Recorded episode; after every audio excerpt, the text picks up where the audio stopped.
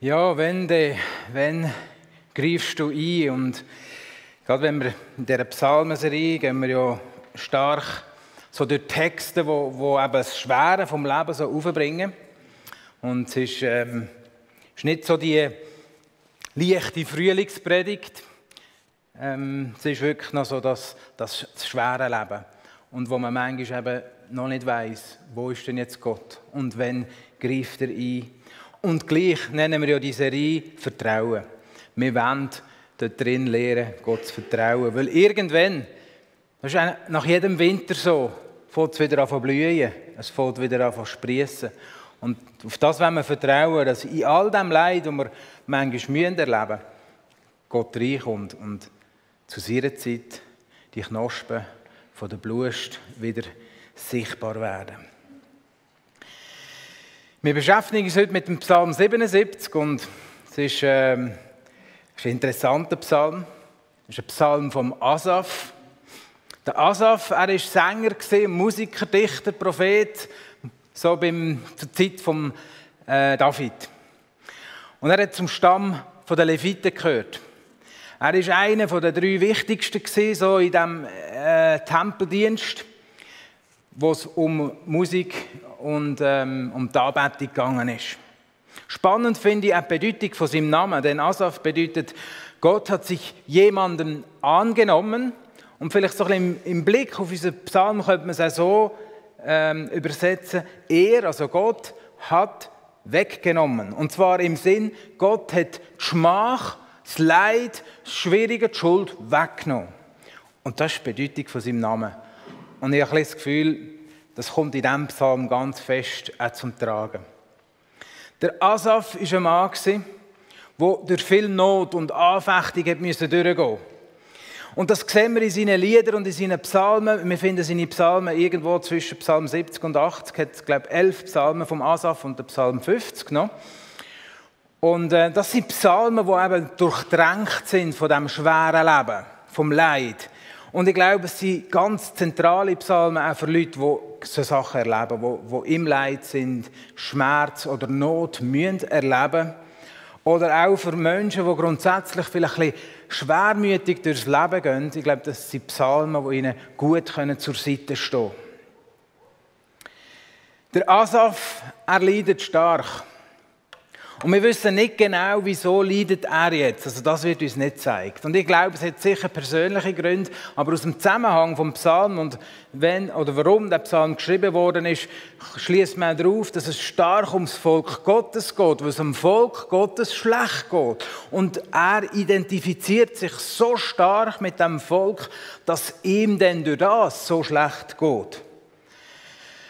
Und das kann er kaum ertragen. Daran verzweifelt er fast. Die Last, die zerdrückt ihn, es führt ihn in die Dunkelheit, es führt ihn in die Gottverlassenheit hinein. Und ich bewundere das Anliegen vom Asaf. Also ich meine, dass er stellvertretend für sein Volk so leidet und das so auf sich nimmt, schlaflose Nächte hat, das bemerke ich, da kann ich glaube noch viel von ihm lernen.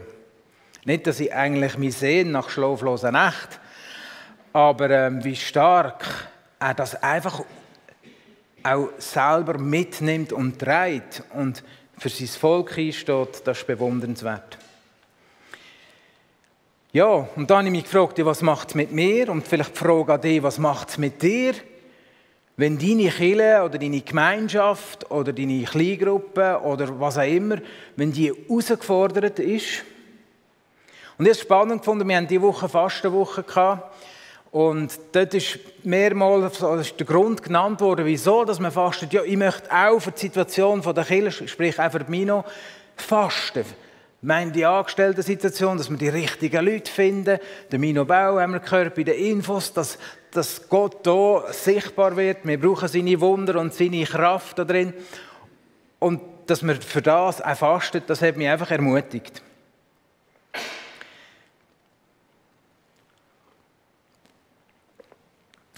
In den ersten fünf Versen, ich lese jetzt die nicht durch. Wer das Handy hat, kann ja auch ein bisschen zwischen ihnen reinschauen, Psalm 77. Ich werde da jetzt nicht durchlesen, weil er ist relativ, ist gleich ein lang. Aber in den ersten fünf Versen macht der Asaf sich eins mit der Not von seinem Volk. Er schreit zu Gott, er streckt in der Nacht seine Hände zu Gott aus, seine Seele, die ist nicht mehr tröstbar.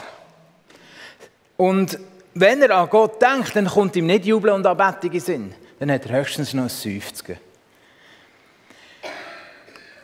Denke ich an Gott, dann stöhne ich. Denke ich nach, dann werde ich mutlos. Und das ist vielleicht noch spannend, das Zitat, das wir vorher gehört haben vom Vertrauen. Oder? Vertrauen ist eine Oase, wo die Karawane von meinen Gedanken nie erreicht. Irgendwie so, oder? Und ich habe das Gefühl, das hat hier wirklich einen Zusammenhang. Er ist so in seinem Denken vielleicht versunken. Und ich glaube, es ist eine Tatsache, und das wissen wir alle, es ist eine Realität, dass Menschen durch so schwere Zeiten müssen gehen. Nicht alle gleich. Und ich bin sicher, dass wahrscheinlich jeder von uns jemanden kennt oder das selber erlebt hat, so schwere Zeiten. Wo man nur noch, auch wenn man an Gott denkt, höchstens kann seufzen. Kein Jubel, kein Lob, kein Jubel, keine Freude bringt man mir über die Lippen. Und das ist nicht etwa ein Zeichen, dass man jetzt ungeistlich oder den Glauben verloren hat. Nein, es ist einfach ein Zeichen, der Schmerz und das Leid ist so bestimmend und groß in dieser Situation. Und wir merken hier auch, je tiefer der Asaf sich eigentlich in die Gedanken hinein versenkt, je mehr versinkt er auch da drin in seinem Schmerz und in seinem Leid. Und ich glaube, es ist wichtig, dass wir in der Not, dem Schmerz und dem Leid Raum und Zeit geben. Viel, viel besser, als wir schieben es irgendwo in eine Ecke und versuchen es zuzudecken und machen weiter. Das ist die schlechteste Lösung. Aber ich glaube auch, manchmal ist es vielleicht Zeit zum Aufhören, darüber nachzudenken, über die Not. Weil das die Not nur noch unerträglicher macht. Und das ist nicht einfach im Sinn von einem Wegschieben. In Zeiten der inneren Dürre oder Not dürfen wir wissen, ist Gott schon am Werk. Und das darfst du für dich wissen. Und das sehen wir auch in diesem Psalm 77. In Zeiten von innerer Dürre und Not ist Gott schon am Werk. Zwar geheimnisvoll und wunderbar, nicht immer sichtbar und auch nicht immer spürbar. Und Gott will auch nicht schnell einen billigen Trost geben. Hauptsächlich es geht wieder gut.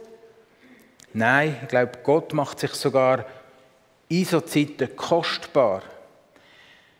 Ihr erinnert euch vielleicht die, die von der Mino über die Predigt vom Psalm 23. Das ist eben das Wandern durchs Todestal. Es ist nicht ein Springen, sondern wir wandern durch das Tal von der Todesschatten. Und ich muss ehrlich sagen, ich persönlich, ich habe, ich habe nie so tragischen Schmerz oder Leid äh, erlebt. Wir haben auch eine herausfordernde Situation gehabt, meine Frau, die Long-Covid hat und so. Aber es ist für mich nicht vergleichbar, jetzt für mich selber, wie das Leid, das ich hier spüre. Und es ist mein Leid, ist, oder was ich erlebt habe, ist nicht vergleichbar mit dem, was Tabea selber da drin erlebt hat. Oder? Weil ich, ich bin zwar näher mit ihr irgendwie, oder dem Ehemann, und gleich, so in der ganzen Tiefe innen, alles können nachvollziehen ist nicht das Gleiche, wenn man es selber erlebt oder wenn man einfach neben dran steht. Und wenn man so Sachen erlebt, dann kommt zwangsläufig die Frage auf, und das ist ganz eine schwierige und eine grosse Frage in dieser Welt. Welche ist es echt? Warum lässt Gott Leid zu? Und ich werde euch nicht können wahrscheinlich eine ganz befriedigende Antwort geben, aber ich möchte gleich so zwei, drei Gedanken dazu sagen. Ich kenne einige Christen, die wirklich schlimmes Leid haben müssen erleben Und es gibt sicher auch Leute hier unter uns und wir wissen auch von Leuten in unserer Kirche. Und in solchen Zeiten ist es in der Tat eine Vertrauensprüfung. Und dass dann der Gedanke kommt, ja Gott ist einfach ungerecht, ist völlig normal, oder? Also, wenn man schon mit Gott unterwegs ist und sie sagen, erwartet, und dann muss man durch so viel Schweres durch. Das ist nicht das, was wir geplant haben für unser Leben. Das ist nicht unser Wunsch vom Leben. Wir wünschen uns ein Leben, wo, wo einfach schön vor sich hin plätschert, oder? Wo blühend ist und Freude macht. Und doch ist es nicht immer so. Wo der Tsunami war, und das könnte man wahrscheinlich sagen, eine gleiche Aussage, beim Erdbeben äh, in der Türkei hat ein Journalist geschrieben, wenn Gott Gott ist, dann ist er nicht gut. Und wenn er gut ist, dann ist er nicht Gott. Beides kann man nicht haben. Und das Argument, finde ich, von dem Journalist steht natürlich auf wackeligen Beinen. Denn ich glaube, es ist eine Tatsache, dass wenn man sich nicht einen guten Grund fürs Leid vorstellen kann, heißt das noch lange nicht, dass es nicht einen guten Grund gibt dafür. Und ähm, dass Gott nicht einen guten Grund hätte dafür. Und ich versuche das mit einem Beispiel von einem Philosoph, der heißt Alvin Plantinga, zu erklären. Er hat gesagt, wenn du in ein, wenn du in ein Campingzelt hineinschaust und dort in die Bernhardiner Hund suchst und hineinschaust und ihn nicht siehst, dann kannst du davon ausgehen, höchstwahrscheinlich ist er nicht im Zelt. Oder? Sind wir uns einig? Wenn du aber in dein Zelt hineinschaust und du suchst einen Zack oder eine Mucke und du siehst keine, dann kannst du nicht einfach davon ausgehen, dass in diesem Zelt kein Zack oder keine äh, Mucke drin ist. Und ich finde das noch so ein, ein gutes Bild. Und ich glaube, viele Menschen suchen den Bernardiner Hund dann in dieser Zeit. Und viele Menschen scheinen davon auszugehen, dass wenn es gute Gründe für die Existenz vom Bösen gibt, dann müssen wir die auch können verstehen. Dann müssen die Gründe uns zugänglich sein. Wir müssen es können begreifen. Und das ist eben die Suche nach dem Bernhardiner. Aber warum sollte es nicht möglich sein, dass der unendliche, also unser Gott, der eine unendlich höhere Perspektive und Blick auf unser Leben hat, irgendwo gute Gründe für das Böse hat? oder könnte haben.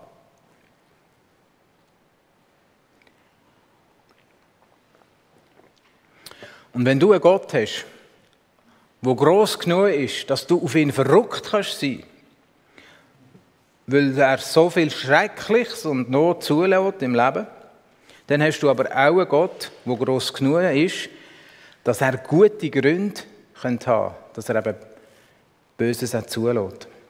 Und Gründe, die uns nicht bekannt sind oder nicht zugänglich sind. Und der nächste Punkt ist, wir haben einen Gott, der selber Leid kennt. Wenn ein Bekannter von dir sagt, los, ich will nichts mehr mit dir zu tun haben, dann tut das weh. Aber mit dem kann man meistens noch umgehen. Ist aber jemand, wo man vielleicht verliebt sind drin und sagt plötzlich, hey, ich will nichts mehr mit dir zu tun, dann tut das schon viel mehr weh. Haben wir aber meinen Ehepartner oder geht es um die Eltern, um meine Eltern zum Beispiel, die Eltern vom Kind, und die sagen, ich will nichts mehr mit dir zu tun haben, dann werden wir, glaube ich, äh, einen grossen Schaden an unserer Seele nehmen, oder? Sind wir uns einig? Und wenn wir uns jetzt vorstellen, woher Jesus kommt, er kommt aus einer Gemeinschaft von unendlicher Liebe. Mit dem Vater, dem Sohn und der Heilige Geist zusammen. Eine Liebe, die von Ewigkeit an bestanden hat und in ewig wird sein. In dem Innen lebt er. Und er wird von dieser Liebe verstoßen. Er ist trennt von dieser Liebe, von dieser ewigen Liebe. Ich glaube, das ist ein Leiden, das unerträglich ist. Und ich glaube, das ist der Schmerz, wenn wir an Karfreitag denken, wo Jesus am Kreuz dreit hat, auf sich genommen hat, zum Ausdruck gebracht hat. Und wenn wir auf das Kreuz schauen, dann wissen wir eins, wo nicht kann sein, wo nicht kann sein, dass Gott uns nämlich nicht liebt. Gott liebt dich. 100 Prozent. Gott liebt dich. 100 Prozent. Du bist ihm nicht egal. Gott nimmt unser ganzes Elend, das Leid dieser Welt auf sich selber und trägt es am Kreuz. Dazu ist er bereit, für dich und mich. Und ich glaube, wenn man uns das bewusst sind, die Lehre vom Kreuz, was Jesus wirklich für uns da hat, was er gemacht hat, dann wird aus dem heraus Trost und Kraft fließen, auch in unseren schwierigsten Situationen, die wir erleben müssen. Wir dürfen wissen, Gott ist Immanuel. Er ist der Gott, der mit uns ist. Auch in unserem schlimmsten Leiden. Auch dann, wenn wir ihn nicht spüren, nicht sehen und auch nicht fühlen. Aber er ist da. Und noch letzter Gedanke zum Leid.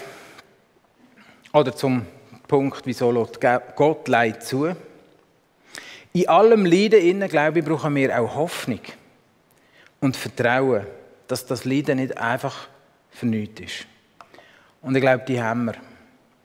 Unser Glaube bietet nicht nur die Lehre vom Kreuz, sondern unser Glaube bietet die Lehre von der Auferstehung. Es gibt ein Leben nach dem Tod. Zukunftshoffnung, unsere Zukunftshoffnung ist die Auferstehung und die Ewigkeit. Und das ist nicht einfach ein Trostpflaster für unser Leben, so im Sinn, ja, vertröste, nachher ist alles besser. Es ist viel, viel mehr, als wir uns überhaupt vorstellen können, die Ewigkeit. es ist viel größer, viel herrlicher und viel schöner. Und es fällt nicht nur dann an, sondern auch schon heute. Die Ewigkeit ist eine totale Wiederherstellung von unserem Leben. Es ist eine Wiederherstellung von dem, wie wir uns gewünscht haben, dass das Leben auch sein soll. Alles Schreckliche, alles Falsche, was je passiert ist, wird nicht nur einfach gelöscht oder repariert, sondern es wird in Freude und Herrlichkeit verwandelt werden in dieser Zeit. Und es wird noch also die Freude und Herrlichkeit wird durch das noch größer. Gott ist nicht ungerecht.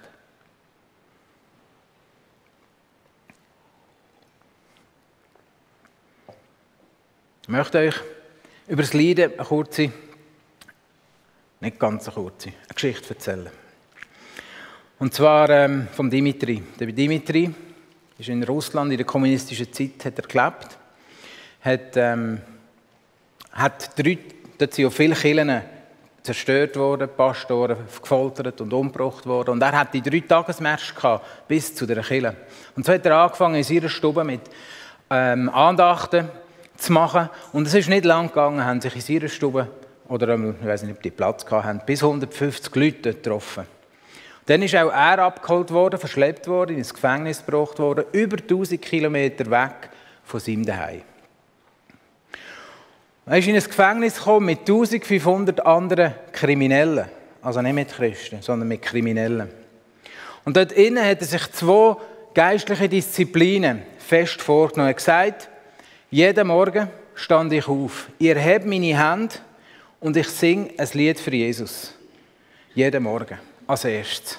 Und die zweite Disziplin war, wenn er irgendwo in diesem Gefängnis ein Zettel gefunden hat, sei es noch so klein, hat er es in seine Zellen geschmuggelt, hat angefangen aufschreiben, Bibelverse, Liedtexte, Geschichten aus der Bibel, so klein wie möglich als Erinnerung und hat das an einen Pfosten in seinem Gefängnis geklebt.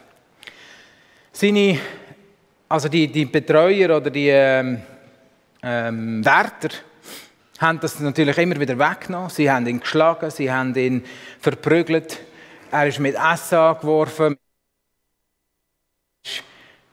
Geht jetzt nicht mehr, doch. Er ist ähm, gefoltert worden. Einfach nur, dass er eigentlich seinem Glauben abspricht. Und der Dimitri hat sich geweigert aufzuhören. Aber am Tag sind sie gekommen und haben gesagt, deine Frau ist umgebracht worden, deine Kinder sind in einem staatlichen Heim. Und dann ist es gelaufen für ihn. Er hat gesagt, so, jetzt spielt es keine Rolle mehr. Ich unterschreibe alles, was ihr wollt. In dieser gleichen Nacht, oder in dieser Nacht, nachdem es eigentlich sich aufgegeben hat, hat seine Familie daheim das gespürt. Und sie sind abgeknüllt, haben bettet, laut bettet für ihn. Und am nächsten Morgen steht Dimitri auf man soll unterschreiben, sagt er, ich unterschreibe nicht. In dieser Nacht habe ich die Stimme von meiner Frau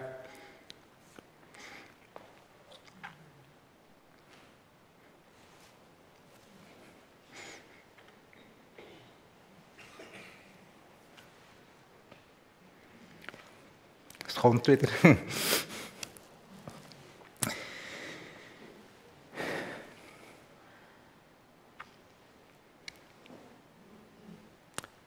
von meinen Kindern, von meinem Bruder gehört, wie sie gebetet haben. Und ich weiß, meine Frau lebt. Der Dimitri ist ähm, gefoltert worden, weiterhin. Und schlussendlich hat man ihn hinrichten. Und an dem Tag, wo man ihn hinrichten wollte, hat man ihn raus auf den Hof gebracht. Und bevor man draußen war dem Hof, sind 1500 Männer aufgestanden.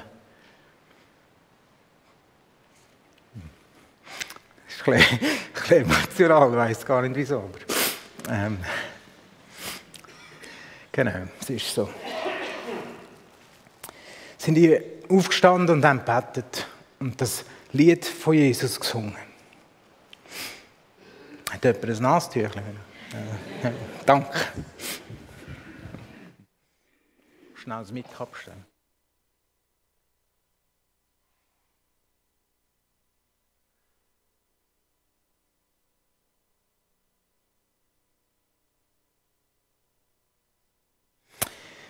Ja, es scheint mich zu bewegen, die Geschichte. Die haben Gott angebetet und gesungen. Und sie haben ihn nicht lange später freigelassen. Sie haben ihn noch gefragt, also wo die alle gesungen haben, hey, wer bist du, Dimitri? Und er hat gesagt, ich bin ein Kind vom lebendigen Gott, wo Jesus heißt. Ja, ein emotionales äh, Beispiel und ähm, wo, wo Leid in Freude verwandelt worden ist. Und ich glaube, man kann sich nicht vorstellen, was so ein Mann muss erleben an so einem Ort. Und mit dieser Freude, die er hier erlebt hat, möchte ich eigentlich zum Psalm 77 zurückkehren. In den Versen 1 bis 11 dort drückt der Asaf seine totale Verzweiflung aus. Er, er redet mit Gott und, und, und diskutiert und macht und ist im Gespräch, aber man hat das Gefühl, es ist, es ist so ein grübelnder Monolog, den er führt. Es kommt irgendwie gar nicht an, es geht nicht durch die Decke durch. Und ich glaube, das ist das, was wir erleben, vielleicht gerade im Leid man kämpft, man, man betet, aber man spürt nichts. Es, es, es passiert nichts da mit Gott. Und das endet nachher nach dem Vers 11, wo ich das Gefühl habe, plötzlich ist der Asaf nicht mehr Beobachter von, von seinem Leid. Er, ist nicht mehr, er verlor seine Position, oder wir könnten sagen, er verlor so ein seine Opferhaltung. Und er wird zum Better, zum wirklichen Better. Er erinnert sich an die Wunder, die Gott gemacht hat. Und so ein Tagebuch, das wir gehört haben, ich sage euch, das ist eine ganz, ganz eine gute Idee. Schreib auf, wenn du Gott erlebst. Schreib auf, dass du nachlesen kannst wieder und die erinnern, was er gemacht hat. Und die Bibel ist ja eigentlich voll von Erinnerungen, was Gott schon alles gemacht hat. Und er erinnert sich an all die Wunder, die Gott da hat. Und was er gewirkt hat. Und jetzt entsteht ein Gespräch mit Gott und seiner leidenden Seele. Und in diesem Gespräch, jetzt endlich, bekommt der Asaf Antwort. Und das führt ihn eigentlich in die Anbetung hinein.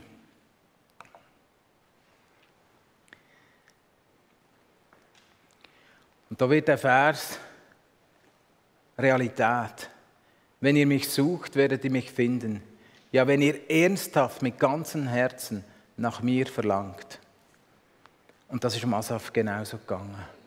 Wir wissen nicht, wie lange er kämpft und betet im Leid war. Und manchmal geht das sehr lang. Aber er ist zum Licht durchgekommen. Er hat Gott gefunden. Und er sagt dann in, im Vers 14, Gott, deine Wege sind heilig. In allem Schmerz und Leid, Deine Wege sind trotzdem heilig. In aller Not, die ich erlebt habe, deine Wege, die sind heilig. Gott hat tausend Möglichkeiten, dort einen Weg zu machen, der für uns keiner sichtbar ist. Und wenn du gerade in tiefem Leid steckst, dann möchte ich dir einfach Mut machen. Ich möchte dir Mut machen, kapp nicht die Verbindung mit Gott unserem Allmächtigen. Heb fest gang ein Schritt nach dem anderen. Und leider können wir nicht sagen, wie lange man manchmal so Schritt muss gehen. Aber ich weiß eins: Gott ist nicht ungerecht. Und seine Gerechtigkeit wird siegen. Wir können aber nicht bestimmen, zu welchem Zeitpunkt. In den Versen 12 bis 21, da ist eigentlich mega überraschend, so der Wechsel von Schatten in, in die Sonne eigentlich rein. Und der Asaf erzählt von einem herrlichen und allmächtigen Gott, der gut ist und allmächtig ist und für ihn nichts unmöglich ist. Und dem Gott, dem Gott wollen wir vertrauen. In unserem Leid, in unserer Not und dort, wo wir kein Weg sind. Und ich möchte jetzt, dass wir zusammen beten. Die Band darf schon vorkommen. Ihr könnt aufstehen oder sitzen bleiben, wie es euch wohl ist. Ich möchte, dass wir weit zusammen einstehen für die Leute, die jetzt gerade an Leid durchleben müssen. Vielleicht kennst du gerade jemanden. Vielleicht bist du selber in so einer Situation. Heb die Person vor Augen, wenn wir jetzt zusammen beten. Denk an sie und stand für sie ein dass sie genau den Durchbruch, das Licht, den Dialog mit Gott finden Dass er reinkommt, dort mit rein, seine Gegenwart sichtbar, erlebbar wird und spürbar wird. Wir haben einen grossen Gott und wir wollen diese Leute vor seinen Thron bringen. Jesus, danke, weißt du, was Leid ist.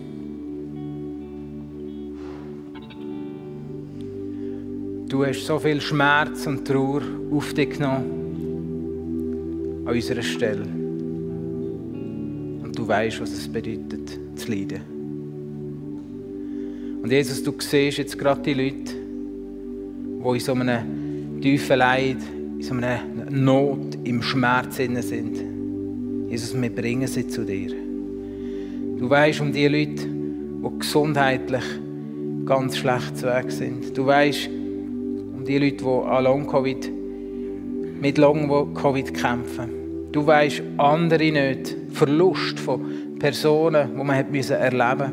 Oder sonst eine unerträgliche Situation. Jesus, wir bringen sie dir. Und wir beten in deinem Namen, dass du deine Herrlichkeit dort reinbringst.